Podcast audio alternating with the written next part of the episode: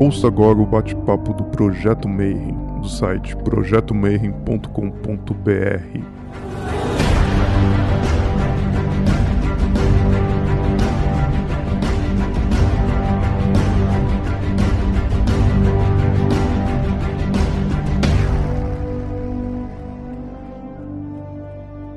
dia para você que é de bom dia, boa noite para você que é da boa noite, boa tarde. Se você está recebendo comunicado do YouTube, está vindo ver mais um bate-papo Mayhem. E hoje é um puta bate-papo super mega master foda de número 1,93. E para isso a gente conseguiu um cara sensacional que você com certeza conhece, você já leu um monte de texto dele, só que você provavelmente não sabe, porque ele não aparece nunca, ele não dá entrevista, ele não fala com ninguém, mas a gente encheu tanto o saco dele que aí ele topou vir falar com a gente um pouquinho sobre o trabalho dele que ele faz. É um trabalho de gigante. Então, Alan Wins, seja muito bem-vindo, Manão. Como é que você tá? Boa noite, Marcelo. Boa noite, pessoal. Tô bem? Tudo certinho aí? Tudo tranquilo. É, o cara é super, hiper modesto, mas o trabalho que ele faz no Radnunas, ele vai falar um pouquinho das traduções e trabalho assim. Eu acho que a Telema no Brasil não seria o que ela é hoje se não fosse pelo teu trabalho, Alan. Então eu queria, Caramba. de tudo, cara, te agradecer muito pelo trampo seríssimo que você fez pelos sites, por tudo. E para a gente começar a entrevista, né, a gente vai perguntar o que, que deu errado, né? Então você começou pequenininho, ia na missa, ia na igreja e tal, e aí de repente, depois de 20 anos, o cara tem o maior site telêmico, traduz as coisas, tá livre em Telema, trabalhando com a Lester Crowley e o demônio, né? Então, como é que foi tua jornada? Então, eu sempre tive interesse por coisas assim mais sobrenaturais, ocultos, sabe? gostava de história de terror, gostava daquelas histórias que o povo conta do ratinho, sabe? Nossa, eu sempre achei o máximo. Mas para mim era ficção, né? Então nunca me liguei muito, nunca fui atrás, era coisa, sei lá, da cabeça, tinha explicação. E eu fazia muita fanfic. Eu gostava de desenhar, então eu fazia histórias, aí copiava lá a história do Exorcista, copiava a história lá do The Evil Dead. Aí numa das minhas histórias copiadas, ela era uma cópia da Morte do Demônio, né? Onde basicamente tem um livro que ele serve para conjurar uns demônios que é, dá uma treta lá. Aí eu fiz um, um plágio disso aí, minha historinha desenhada com seus personagens japoneses, mangá, só que aí o livro, em vez de ser o Necronomicon, era o Rogozawa. E os demônios, ao invés de serem os demônios kandarianos, igual no filme, eram os demônios enikianos. Eu nunca tinha ouvido falar de nada, de magia, de nada disso. Aí beleza, passou anos tal, tava um belo dia trabalhando, procurando umas coisas de RPG na internet, magia, não sei o quê. De repente eu abro um site que era Magia Enochiana de John Dee. Eu, nossa, vira uma história. Aí eu pensei que, que, sei lá, de algum jeito a gente tinha descoberto que eu tinha feito negócio e tal. Aí eu fui ver e era magia de verdade. Aí aquilo me, me despertou curiosidade, comecei a ler. Aí fala do John Dee, que tinha o, o vidente, que era o Edward Kelly, aí que eles chamavam os espíritos, falavam com eles, tinha o alfabeto, um idioma. E eu vi, putz, isso aqui não é RPG, isso aqui é verdade. Aí foi aí que comecei a, a ir atrás do assunto, né? o Trevas tinha essa pegada, a gente tipo, as coisas tudo de verdade no RPG e a galera ficava doida, via árvore, vida, cabala. Levando as crianças para o mau caminho, né? Mas isso aí na época pré-internet.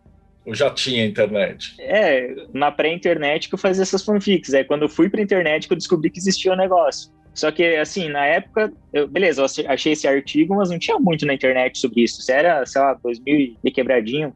Mas um dia eu fui numa livraria e tava lá um livro, lá na, lá na vitrine. Imagina o que anda para iniciantes do Donald Tyson. Eu, putz, eu preciso comprar esse livro, mas era 40 mango na época. 40 mango era muito dinheiro para mim. Então eu comecei a guardar o dinheirinho, guardar o dinheirinho. E nisso eu saí procurando coisas. Fui na biblioteca pública e tal. Aí eu fiz um amigo lá que ele tinha umas revistinhas sobre Wicca, da Ed Van Fel. Aí eu li aquilo, nossa, que legal. E falavam que magia não era uma coisa ruim. Aí tinha uns feitiços, falavam de sabá e tal. Aí comecei a me interessar por isso também. Aí quando finalmente tive o dinheiro para comprar o livro, eu entrei lá na livraria e tinha dois. Tinha esse do Donald Tyson, que era 40 mangos, e outro livro era Wicca, A Bruxaria Saindo das Sombras do Milênio O'Reilly. Aí eu olhei, aí o preço era mais em conta e tal, fui por aquele ali.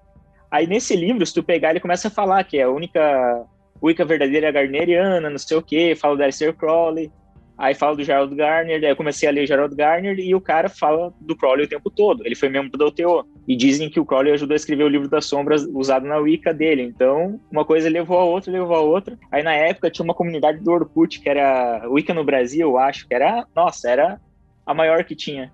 E lá tinha esse tal de Millennium. Ali eu conheci ele, comecei a trocar ideia e tal. Infelizmente hoje ele acho que virou ele é pastor né? evangélico hoje, hein? É, se perdeu, se perdeu. Ela se perdeu. Mas, assim, ele parecia ser autoridade no assunto. E ele tinha um baita no currículo, né? Ele era iniciado na tradição familiar, era maçom e portador da chama do templo de sei lá o quê. E tinha lá um nome, Astrum Argento. Aí, putz, o que, que é esse negócio? Eu não sabia nada, né? Aí, um belo dia, perguntei, o que, que é essa Astrum Argento aí que você é membro? Ele só mandou o link do site do Herman. Aí eu entrei no site do Herman, aí comecei a ler aquilo e, nossa, aí Aí foi meio que amor à primeira vista, né? Não teve. É, o Herman te devolveu pro bom caminho, né? Debaixo de chibata, né? É. Eu entrevistei ele, ele é super sério, cara. Cara fantástico. É, eu assisti essa entrevista. O cara é muito bom. E aí eu comecei pelo site dele. Aí tinha algumas traduções do Mota lá, né? tinha alguns livros, não era muita coisa. E ali foi o caminho que eu comecei. Só que não tinha um endereço para contato, não tinha nada. O site dele era só texto. Aí eu comecei a perguntar por ali, eu perguntei no Orkut também. Aí teve um cara que você também entrevistou, que é o Pedro Pietro Longo, que ele respondeu: se for a sua vontade, eu posso te ajudar a entrar para Aí eu, nossa, aí eu mandei para ele.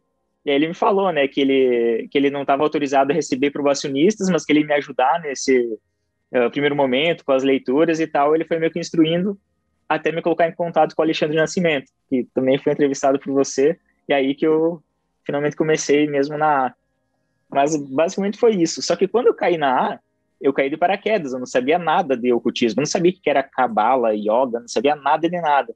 Então ali eu tive que começar a correr atrás das coisas. Aí tive que estudar um pouco sobre Golden Downs, o que era tarô, o que era cabala, o que era isso, o que era aquilo. Eu comecei a meio que o meu núcleo sempre foi Telema, e aí eu comecei a agregar as outras coisas ao redor. Mais ou menos assim que eu cheguei aqui, né?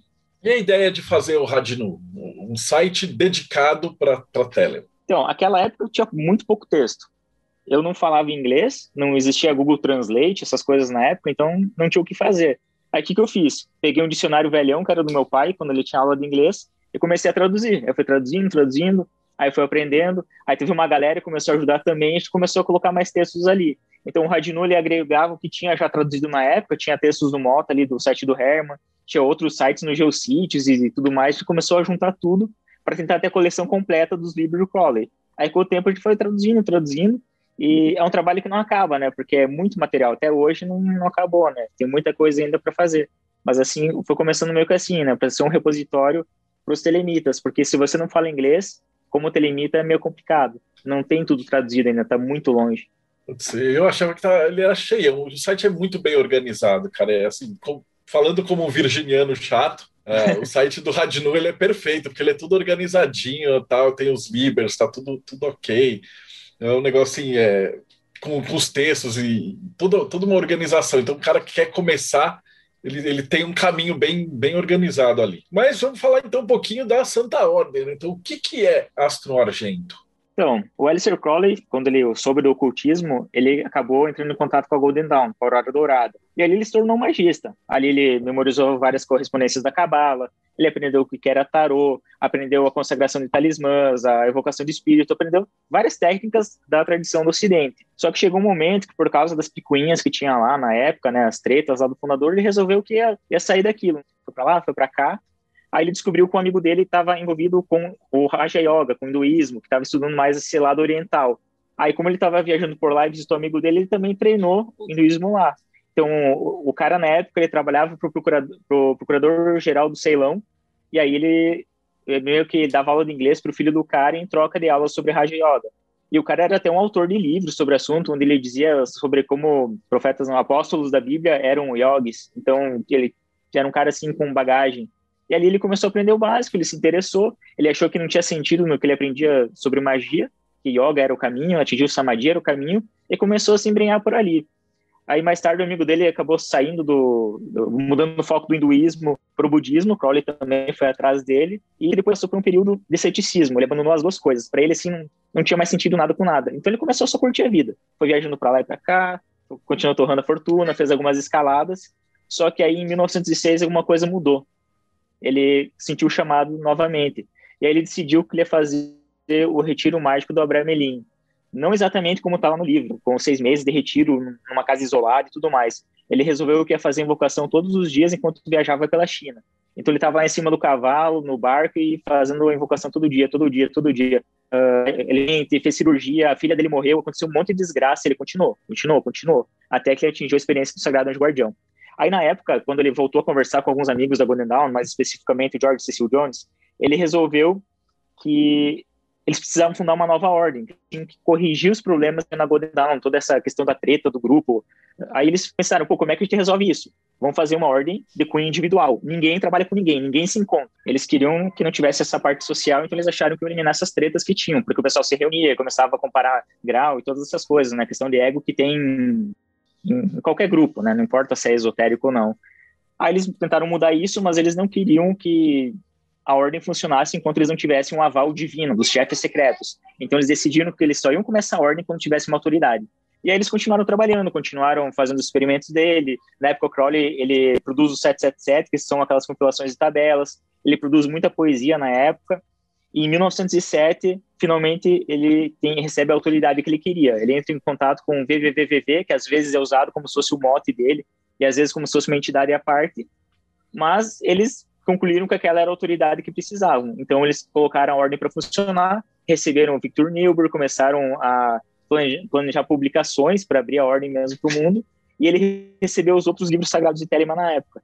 Então, teve vários escritos inspirados que são desse ano. Então, basicamente foi aí que começou. E é legal porque a estrutura da A, algumas tarefas dos graus, dos caminhos, eles foram recebidos, foram inspirados. Não é uma coisa assim que ele pensou, ah, acho que faz mais sentido cabala aqui, vou colocar yoga aqui. Não, foi, foi uma inspiração mesmo meio que divina. Então, ele tem um texto que é a descrição das tarefas dos caminhos, que foi recebido, inspirado, que está nas publicações oficiais da A, que é o Liber Viarum Vie. E também tem um texto que é chamado Dos Ordalhos, que é o esboço, o esqueleto da ordem, que foi inspirado. Inclusive, quando ele está escrevendo isso no caderno dele, ele coloca assim uma nota de rodapé. Ah, isso aqui não está muito claro.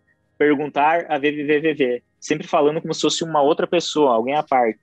Hoje em dia a gente acha que Crowley e VVVV é a mesma pessoa, mas na época parecia que era como se fosse o, sei lá, o SAG dele, né? É meio uma relação diferente.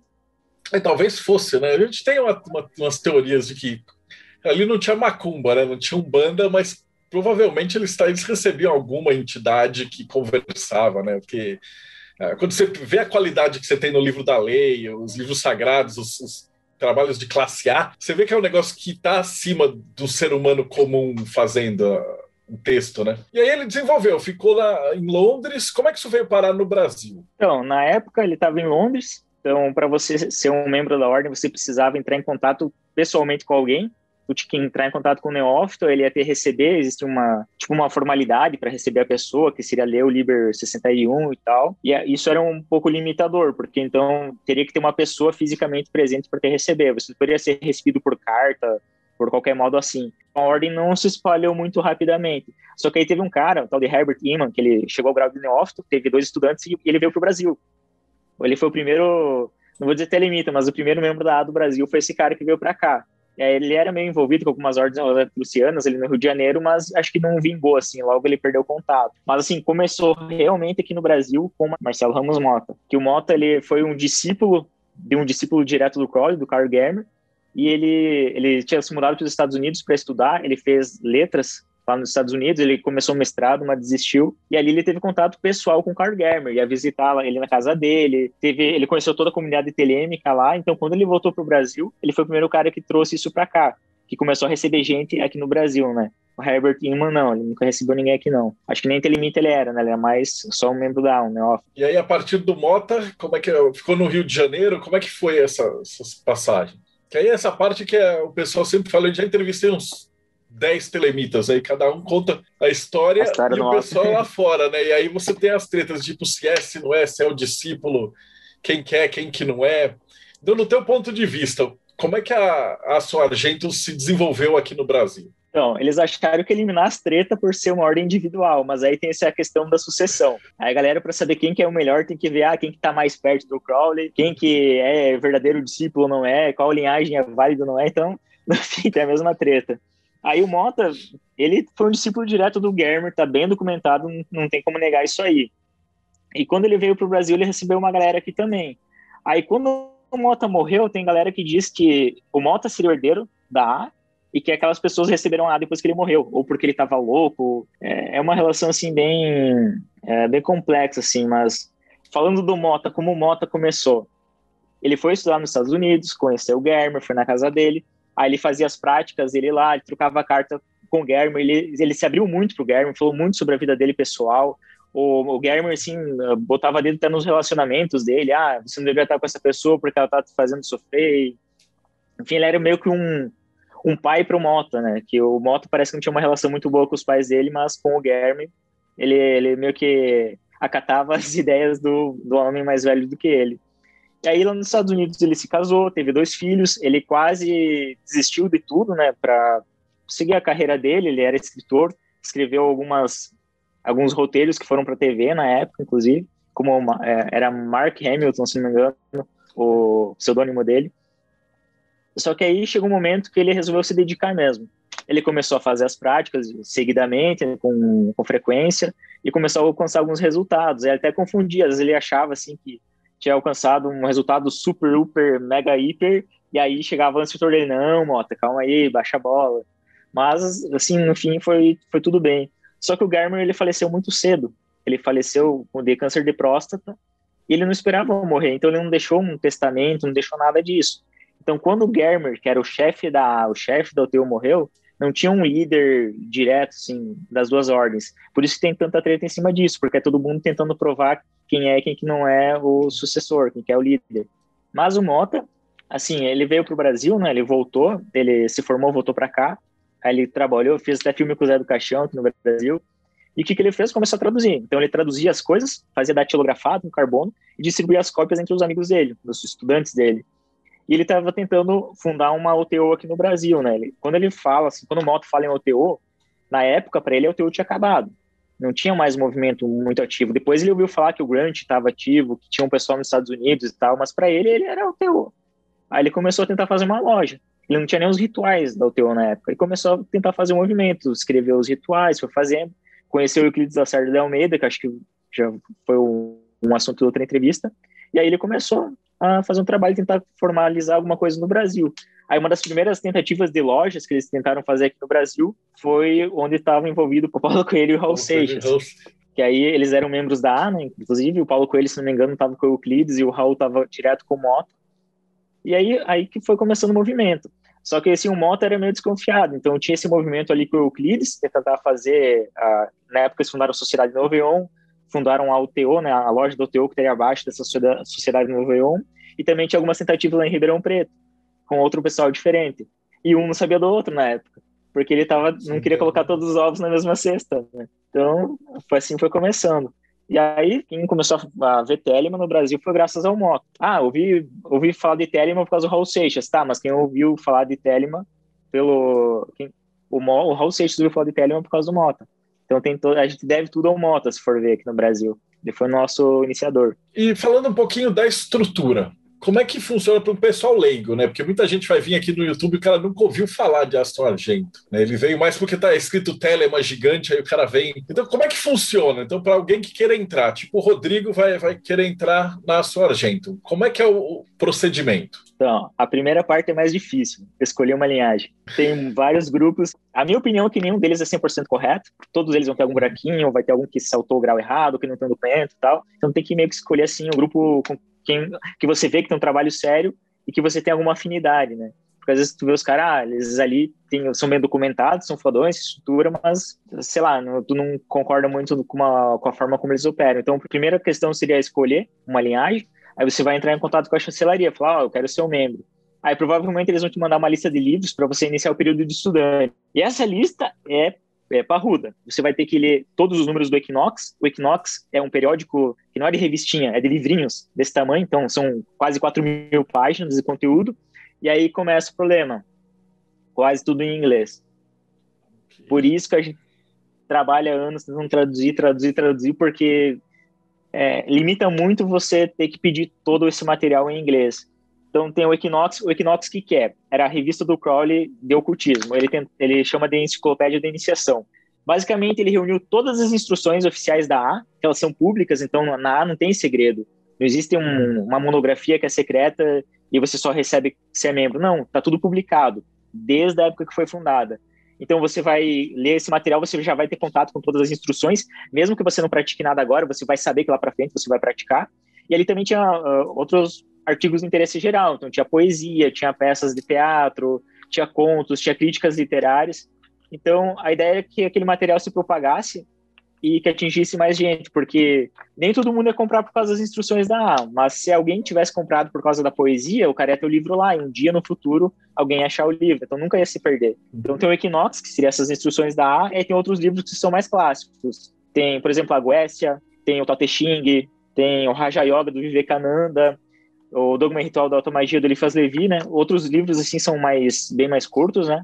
Mas a ideia é representar um pouquinho do Oriente e do Ocidente, né? Você tem uma ideia, um embasamento do que, que é magia, do que, que é yoga, o que, que é budismo, para quando você começar, você não ficar totalmente perdido. Então, esse seria o primeiro passo que eles vão te dar.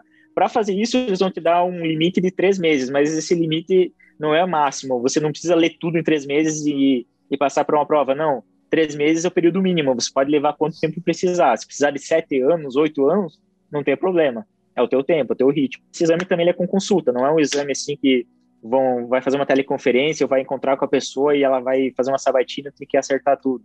Na verdade, o exame ele é, é de livro aberto, pode consultar, e se você respondesse tudo 100% corretamente, teria o nível, o preparo intelectual de um adepto dos exemplos, que seria um cara extremamente avançado na ordem. Então não se espera que você saiba tudo, mas que você demonstre que você leu aquilo. E aí, se você passar nesse exame, ainda tiver vontade, você pode assinar o juramento de um probacionista. E aí, na como é que funciona? Você não tem encontros, então não tem reunião, não tem nada disso. Então, como é que é? Você tem um programa para cada grau, lista de tarefas. Então, você assina o juramento e você tem as suas tarefas para cumprir. Essas tarefas, por exemplo, o probacionista, ele tem que obter um conhecimento científico da natureza e poderes do próprio ser. Como é que ele faz isso? Estudando as instruções da A em classe B. Então, ele vai experimentar rituais básicos, exercícios de yoga básicos, uh, invocação, várias coisinhas assim que ele vai aprendendo e aí ele vai começando a ver, ah, isso aqui eu tenho mais dificuldade, isso aqui eu gosto muito. Então tu começa a meio que identificar assim para onde você tem mais o dom para seguir. E em todo esse trabalho que você tem na ordem, você tem um instrutor, é como se fosse um conselheiro. Esse instrutor não é um professor, ele não vai dizer, ah, chega aqui que eu vou te ensinar magia. Na verdade, ele é mais como um conselheiro pensa mais ou menos como um orientador de TCC. Você faz a faculdade por conta própria, você faz o TCC sozinho, mas ele vai te orientar, vai te ajudar, ó, isso aqui você pode melhorar, isso aqui está faltando. Então ele é meio que um, um conselheiro nesse sentido. E é uma pessoa que já passou por onde você está. Na A, você sempre tem que ser instruído por alguém que está um grau acima do teu, até você chegar no, no último, é claro. Então isso garante que a pessoa que está te instruindo já passou por aquele trabalho. Não é alguém que está falando coisa que não sabe, ele já, já fez aquilo. Então ele está capacitado a te orientar. Fantástico. E aí, nesse, nesse caso, depois que você assina o juramento de probacionista, vai vem as famosas ordálias, né? Então, o que, que você pode comentar para a gente um pouquinho sobre o que, que é uma ordália? Por exemplo, tu decide que você quer, eu quero ser quadrinista. Meu objetivo na vida é ser quadrinista. Vai surgir um monte de problema. Você não vai ter dinheiro para comprar o material, ou você vai descobrir que o mercado editorial é horrível, que você não consegue entrar tu vai criar um monte de situações, mas ninguém foi lá e colocou esses problemas no teu caminho. Eles simplesmente existiam. A partir do momento que você decidiu fazer aquilo, começou a encarar um monte de problema. Qualquer coisa que você faz na vida vai ter obstáculos, né? Mas a gente tem aquele medo que, sim, que sei lá, você vai assinar o juramento e de repente vai acontecer uma coisa ruim na vida, mas não é assim. Você simplesmente, como o Alexandre gostava de falar, quando você toma ciência do outro lado, o outro lado também toma ciência de você, mas não é como se estivesse atraindo coisas ruins, né? Qualquer coisa que você vai fazer, você vai ter obstáculo. Eu tenho uma pergunta aqui do Damião. Ele assim: o Paulo Coelho ou o Raul, eles chegaram a assinar o juramento do AA? O Raul, eu li uma entrevista do Raul, que estava transcrita num livro, onde ele falou que ele, que ele foi expulso da A porque ele assinou baseado da ordem. Não existe papiro na A, mas imagino que foi o juramento dele. Agora, o Paulo Coelho é certeza. O Paulo Coelho, ele assinou o juramento, inclusive ele circula na internet, é fácil de encontrar, depois a gente pode colocar o link. Ele era, se não me engano, o mote dele era Frater Luz Eterna. Inclusive, tem um documentário do Raul Seixas, onde o Euclides deu entrevista e falou que o Paulo Coelho ainda é membro da A, porque ele nunca se desligou.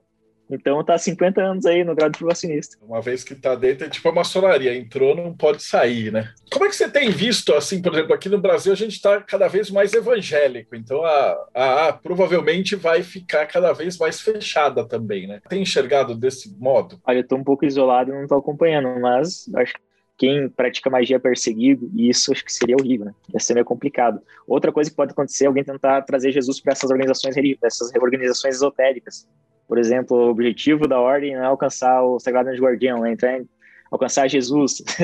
eu não sei, mas é, é um pouco preocupante. agora falar um pouquinho do, da parte você Você fez a tradução recentemente do Vivendo Telemann, não foi? Ou Isso. ajudou a organizar. Eu entrevistei o David, que é um cara fantástico. Como é que foi esse processo? Tipo, você chegou a conversar bastante com ele? Só fez o trabalho de tradução? Como que foi esse... É... Aliás, vamos do começo, vou voltar um pouquinho. Do que, que se trata esse livro, para quem não conhece? Telemann é brabo porque tem um porrilhão de coisas para ler. Você começa a ler isso aqui, aí te dá uma lista com 500 livros mais ou menos. Igual eu falei sobre a período de estudante. Telemann não é diferente, tem muito livro, muita literatura e é complicado. E aí o livro dele, ele é muito acessível para iniciante, porque ele fala o que é Telemann de uma maneira bem simples, bem acessível, não precisa ser um erudito para ler aquilo, é bem fácil de digerir. E ele explica quase todas as práticas básicas essenciais.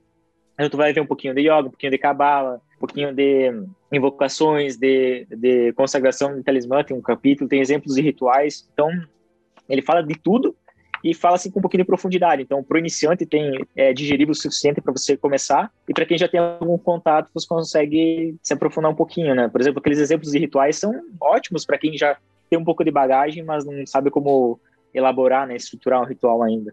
Aí eu achei, sempre achei esse, esse livro bem bacana, muito acessível. Eu ouvi o podcast que deu origem a ele, mas eu traduzi ele mais para atrair atenção para o TOTS, né, para o Templo da Estrela de Prata. Que eu, eu me tornei aluno do TOTS já tem acho que uns oito anos, porque eu sempre fui fã da, da Sor Meral, que, que é a pessoa assim, que, que autorizou a, a fundação dessa ordem. E aí eu pensei, putz, como é que eu vou divulgar isso no Brasil? Vou traduzir esse livro. Então foi aí que começou esse trabalho aí. Vocês têm ideia de trazer o TOTS para cá? O TOTS tem uma complicação. Ele tem duas modalidades de afiliação. Tem a trilha acadêmica, que é basicamente uma escola, onde existem quatro cursos e você consegue fazer de qualquer lugar do mundo. Não importa se está no Brasil, na China, em qualquer lugar, desde que você fale ou inglês ou português. Então a gente já tem isso no Brasil. E tem a trilha iniciática. A trilha iniciática é mais complicada. Por quê? O TOTS, o Templo da Estrela de Prata, ele é uma ordem que é uma descendente linear da Golden Dawn.